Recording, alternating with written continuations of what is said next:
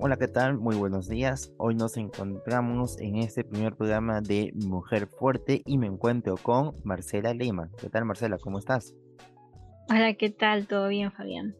Bien, este es un espacio dedicado a informar sobre la violencia en contra de la mujer. Eh, este es un programa en donde abordaremos este tema de gran impacto y relevancia social que afecta a miles de mujeres a nivel mundial. Eh, en general se entiende que el feminicidio es el asesinato intencional de una mujer por el hecho de ser mujer.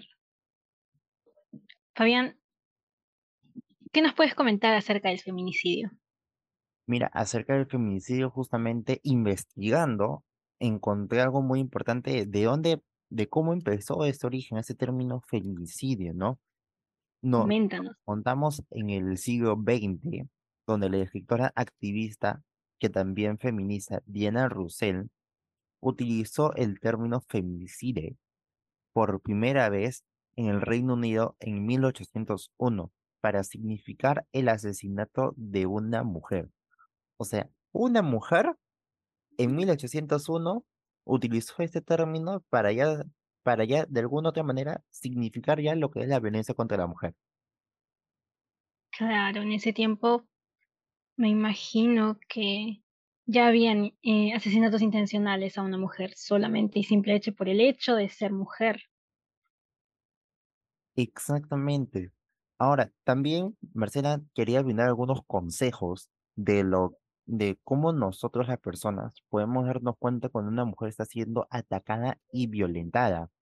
¿Qué te parece? Indicios, Indicios, ¿no? claro. Dice la A ver, coméntanos. Claro, dice la primera, reaccionan de forma defensiva con facilidad.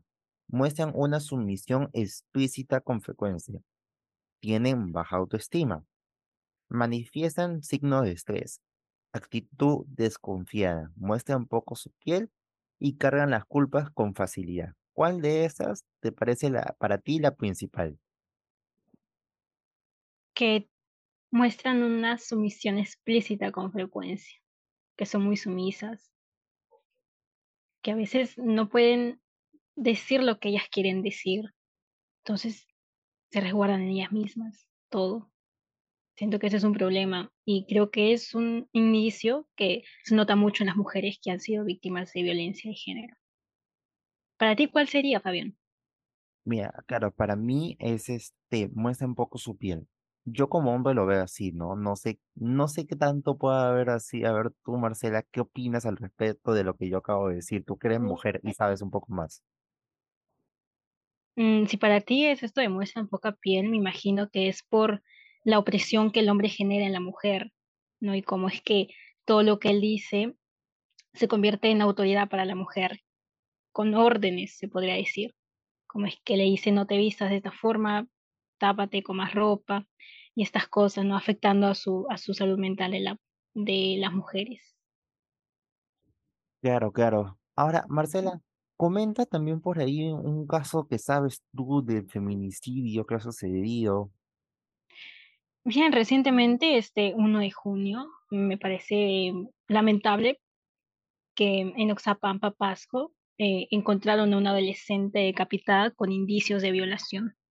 Esta adolescente acaba de cumplir 18 años y según el diario Aura de Pucallpa, al parecer esta adolescente ya había sufrido de abusos sexuales en 2017 y 2020 y estos casos no fueron atendidos, lo cual me parece indignante totalmente, como es que no pudieron resguardar a la pobre niña con el primer abuso sexual que llegó a denunciar. Ah, ¿Qué opinas tú, Fabián? La verdad, la verdad que me parece lamentable, ¿no? Me parece muy lamentable porque, o sea, que hasta el momento no, no se dé alguna respuesta, alguna solución a este caso y que la mujer, y que la niña ya haya sido atacada y violentada, ¿no? Exacto. ¿Dónde están las autoridades que ¿Y no se llegan a preocupar por las dónde menores? están las autoridades? Tú, Marcela, ¿qué opinas al respecto de esto? Me parece indignante, indignante cómo es que los padres, ni los padres ni las autoridades pudieron hacer nada contra esa adolescente, cómo no pudieron cuidarla, no pudieron protegerla y mira, llegó a esto, a, a encontrarla muerta.